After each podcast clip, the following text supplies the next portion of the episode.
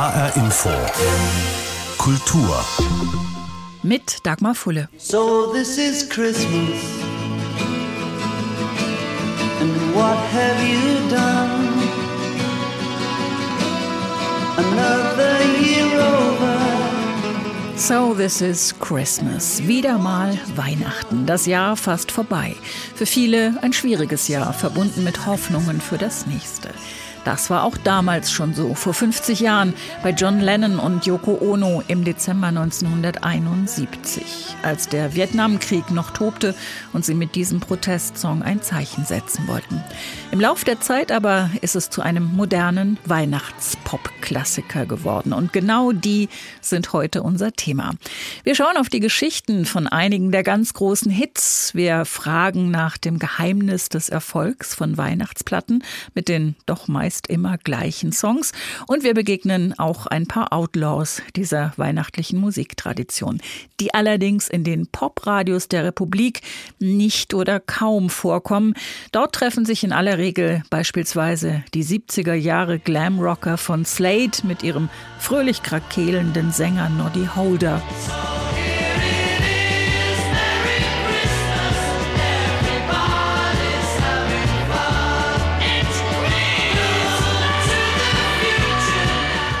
Eartha Kitt, die sich nicht nur teure Geschenke wünscht, sondern auch den Mann im Weihnachtsmann. Santa cutie and fill my stocking with a duplex and checks.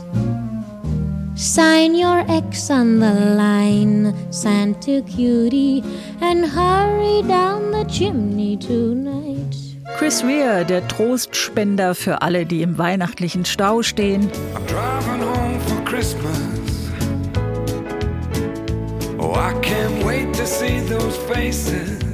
Dean Martin, der klingt, als hätte er mit Rentier Rudolf gerade mal ordentlich Glühwein getrunken. Then one foggy Christmas Eve, Santa came to say, Rudolph, mit your nose so bright, won't you guide mein Sleigh tonight? Und José Feliciano, dessen Wünsche bis Neujahr reichen. Feliz Navidad.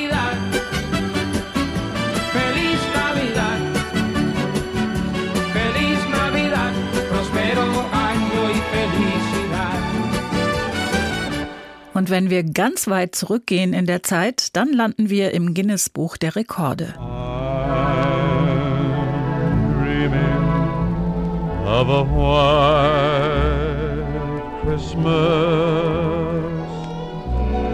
Just like the ones I used to know. Irving Berlin hat White Christmas im Winter 1939-1940 geschrieben. Bing Crosby hat es mehrmals aufgenommen. Seine Version gilt bis heute mit geschätzten rund 50 Millionen verkauften Exemplaren als erfolgreichster Song der Geschichte. All diese Klassiker gibt's in allen möglichen Versionen, vom Swing über den Hard Rock bis zur James Last Tanzparty. Und das gilt auch für die ewige Nummer eins der weihnachtlichen Popsongs, den die einen Jahr für Jahr sehnsüchtig erwarten und die anderen fürchten. Last Christmas I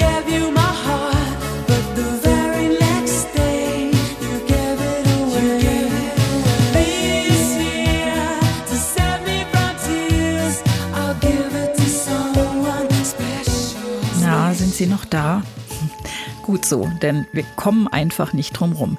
Last Christmas gehört zu Weihnachten wie der Baum, die Gans und die Geschenke. Seit seinem Erscheinen bereits 130 Mal in den deutschen Singlecharts vertreten gewesen. Das ist bisher unerreichter Rekord. Seine Geschichte dagegen könnte kaum schlichter sein, erinnert sich George Michaels damaliger Partner Andrew Ridgely. February 1984, uh, during of all things, the big match. A Es war im. Februar 1984. Im Fernsehen lief gerade die Fußballsendung The Big Match. Wir saßen zusammen auf dem Sofa. Plötzlich sprang George auf, ging nach oben und kam eine Stunde später wieder runter. Mit dem Gerüst eines Songs, der ein moderner Weihnachtsklassiker werden sollte. Das Video haben wir in Saas-Fee gedreht, einem Ort in den Schweizer Bergen. Wir hatten einige unserer Freunde gebeten mitzukommen. Deshalb hatte das Ganze etwas von einer winterlichen Party auf einer Skihütte. Für die Szene mit dem dem Abendessen sollten wir zusammen an einem großen Tisch sitzen. Die Filmcrew hatte alle Weingläser randvoll geschenkt. Der Regisseur kam und sagte, das geht so nicht. Es muss aussehen, als säßet ihr da schon länger. Da muss etwas mit den Weingläsern passieren. Also ging mein Freund David hin und leerte sie. Alle. David, drained every single one. Kein Wunder, dass die Stimmung entsprechend ausgelassen war. Andrew Ridgely erinnert sich auch an Nacktbaden und Hindernislauf im Schnee, ebenfalls hüllenlos.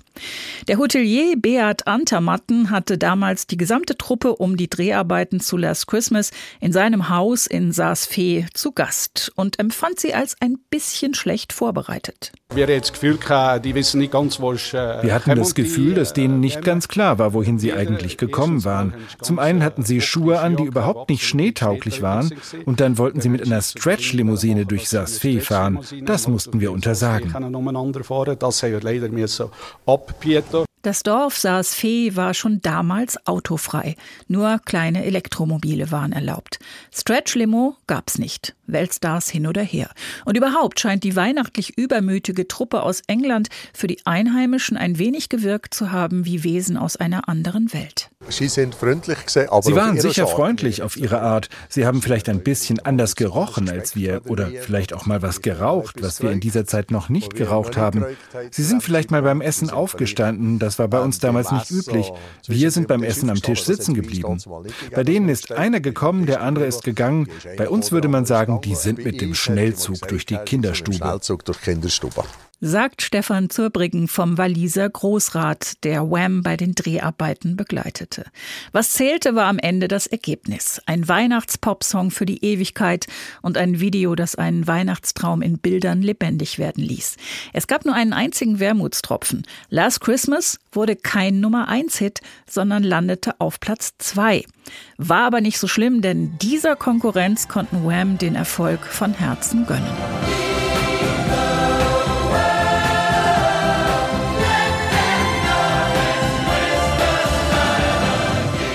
They Know It's Christmas vom britischen All-Star-Projekt Band Aid wird der Startschuss für ein gigantisches Open-Air-Konzert und ähnliche Projekte in vielen anderen Ländern der Welt.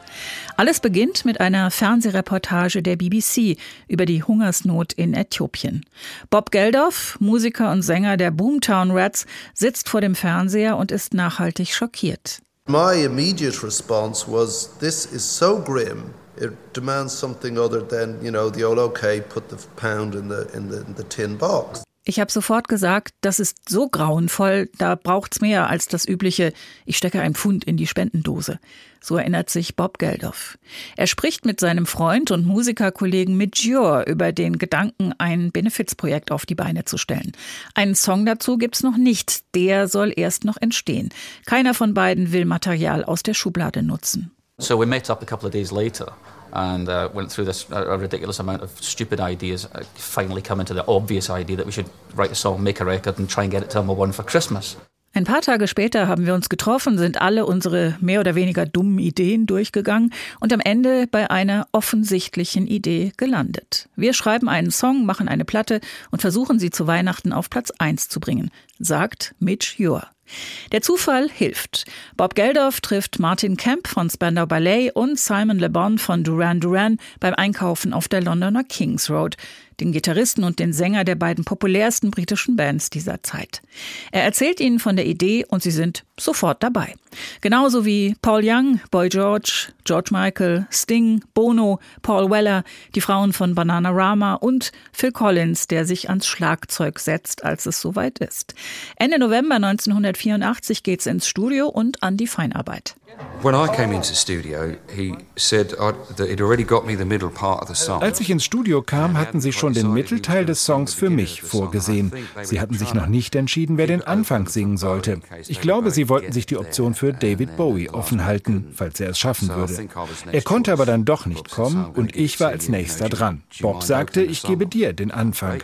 Macht's dir was aus, den Song zu eröffnen? Nein, habe ich gesagt. Großartig. Ich habe mich riesig gefreut, denn es gab eine Menge andere, die das auch gekonnt hätten.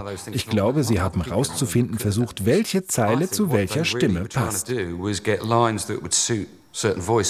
Christmas time. There's no need to be afraid. At Christmas time, we let in light and we banish shade.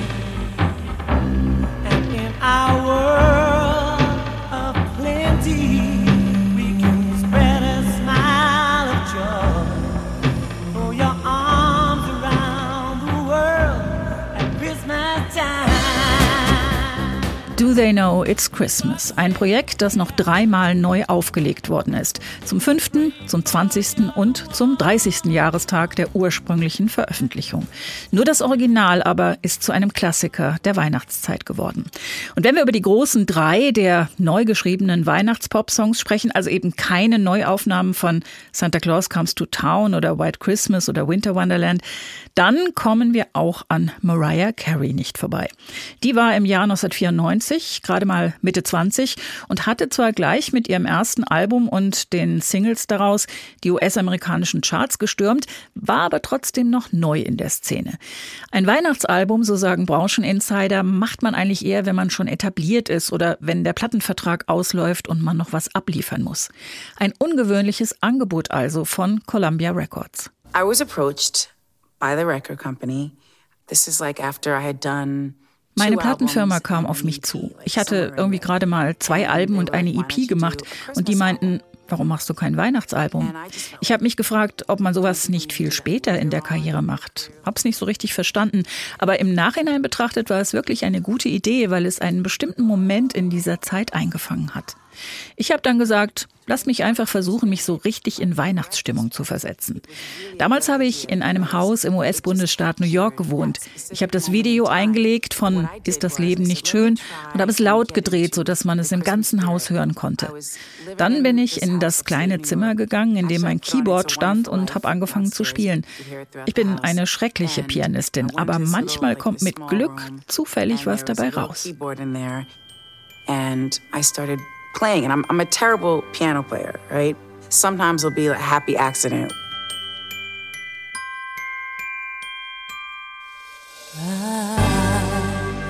Don't want a lot for Christmas.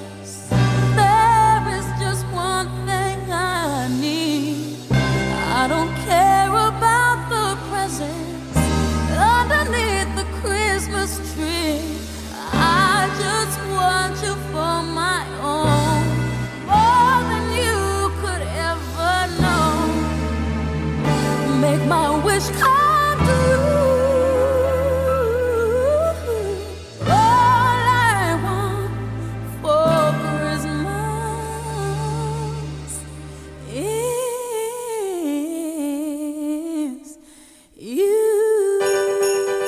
All I want for Christmas is you. Geschrieben von Mariah Carey und dem Songschreiber-Profi Walter Afanasiev. Es wurde ein Knaller. Produziert im Stil der 60er Jahre und der Girl Groups bei Phil Spector, wurde die Single mit geschätzten 16 Millionen Verkäufen das erfolgreichste Weihnachtslied weltweit, hat es auch ins Streaming-Zeitalter geschafft und wurde am 24. Dezember 2016 der erste Song in Deutschland, der an einem einzigen Tag mehr als eine Million Mal gestreamt wurde.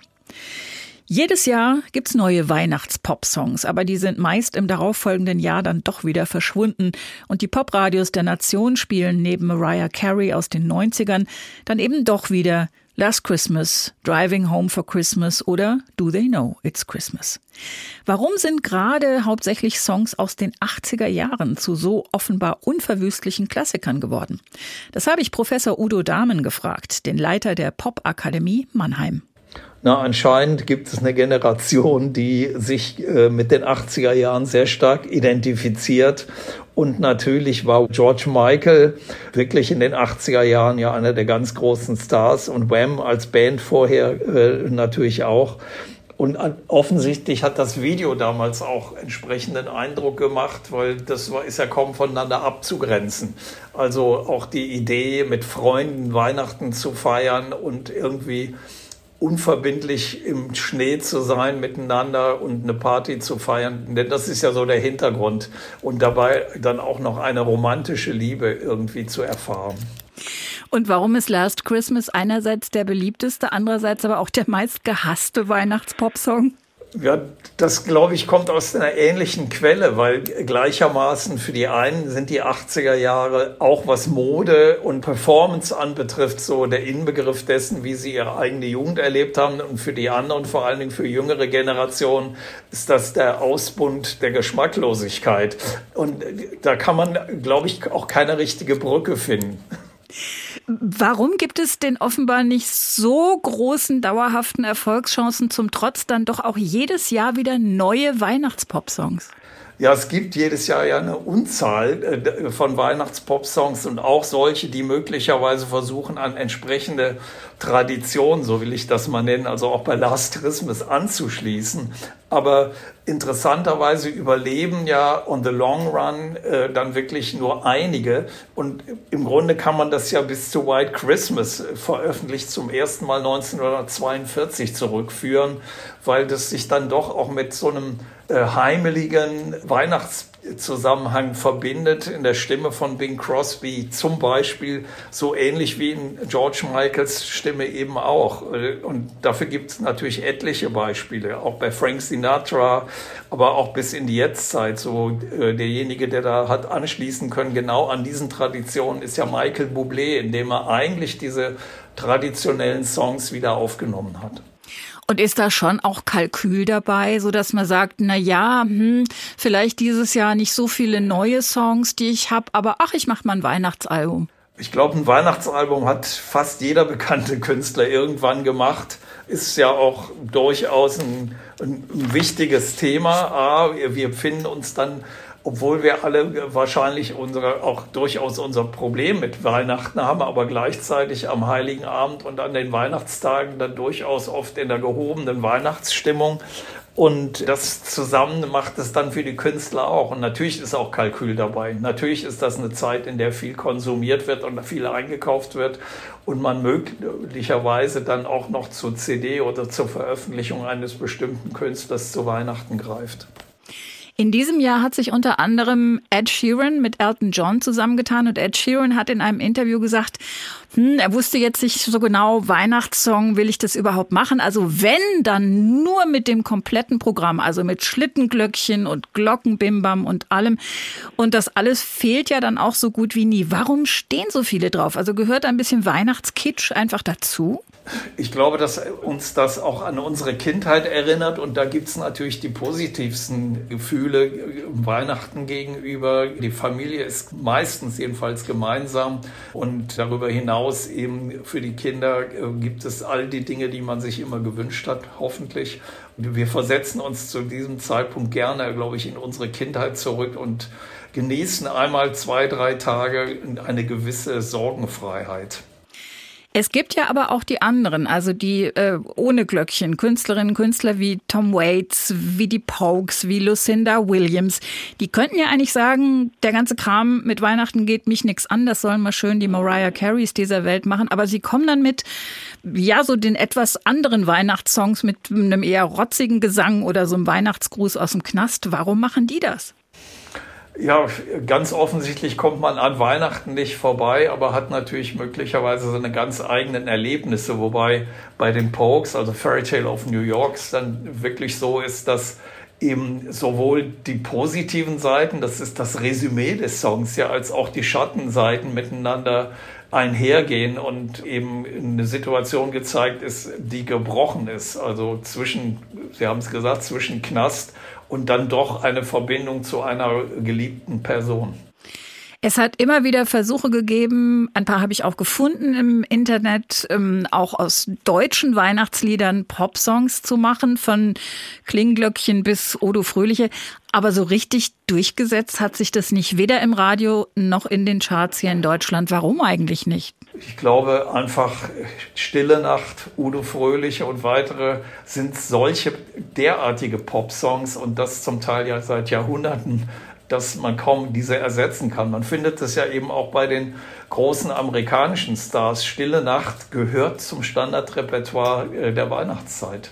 Aber ein Pop-Hit kann man daraus nicht machen, so richtig. Nee, im Endeffekt eignen sich die Songs nicht wirklich dazu und möglicherweise kann man auch mit deutscher Tradition geprägten Kulturzusammenhang äh, daraus kann wirklich keinen Popsong machen, ohne letztendlich den Song irgendwie zu verfälschen sagt Professor Udo Dahmen, Leiter der Popakademie Mannheim. Es bleibt also bei den internationalen Weihnachtspop-Hits und die deutschen Weihnachtslieder singen wir, wenn schon, dann selber. Was gibt's Neues dieses Jahr auf dem Pop-Weihnachtsmarkt? Zum Beispiel ein Duett von Elton John und Ed Sheeran, das ein ganzes Jahr lang Anlauf genommen hat. So he rang me on Christmas Day um, and said, Elton rief mich letztes Jahr an, weil es ihm einen totalen Kick gegeben hatte, dass sein Song Step into Christmas wieder so hoch in den britischen Charts war. Platz 6 diesmal. Er sagte, ich möchte nochmal einen Weihnachtssong machen. Machst du mit? Ich war immer gegen sowas. Es ist nicht so, dass ich Weihnachten nicht mag. Ich liebe Weihnachten. Aber wenn es einen Weihnachtssong betrifft, dann muss wirklich Butter bei die Fische. Also habe ich gesagt, ich mache das nur, wenn wir das wirklich ernst meinen, mit allem drum und dran. Schlittenglöckchen, Glocken, das volle Programm. Also habe ich schon mal einen Refrain geschrieben. Dann haben wir uns getroffen. Am Ende hatten wir drei Songs. Einer davon hieß Merry Christmas. Ich habe gesagt, okay, aber den Titel werden wir noch ändern müssen. Merry Christmas gibt's bestimmt schon haufenweise. Ich bin auf Spotify gegangen, habe Merry Christmas eingetippt. Nichts. Es gibt alle möglichen Kombinationen, aber keinen einzigen Song, der einfach nur Merry Christmas heißt. YouTube habe ich auch probiert. Nichts. Verblüffend. Also ist es bei dem Titel geblieben. Merry Christmas. Und in der Zeit des fieberhaften Countdowns für die Fans hat Ed Sheeran auch schon mal einen kleinen Vorgeschmack geliefert. So kiss me under the mistletoe. Pour out the wine, let's toast and pray for December snow. No, there's been pain this year, but it's time to let it go. Next year you never know. But for now, Merry Christmas.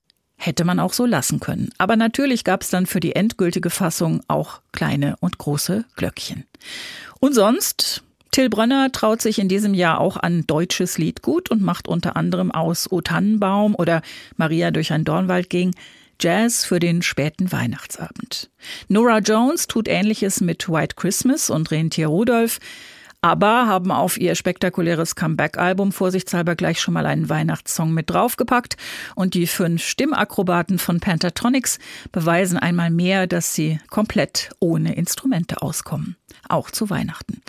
In diesem Sinne, Happy Holiday und frohe Weihnachten wünscht HR Info Kultur. Den Podcast finden Sie auf hrinforadio.de und in der ARD Audiothek. Mein Name ist Dagmar Fulle.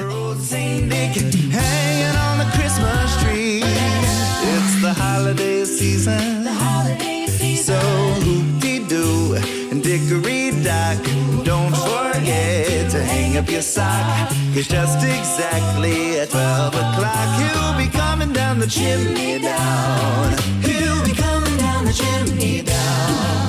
He'll have a big fat pack upon his back. And lots of goodies for you and for me. So leave a peppermint stick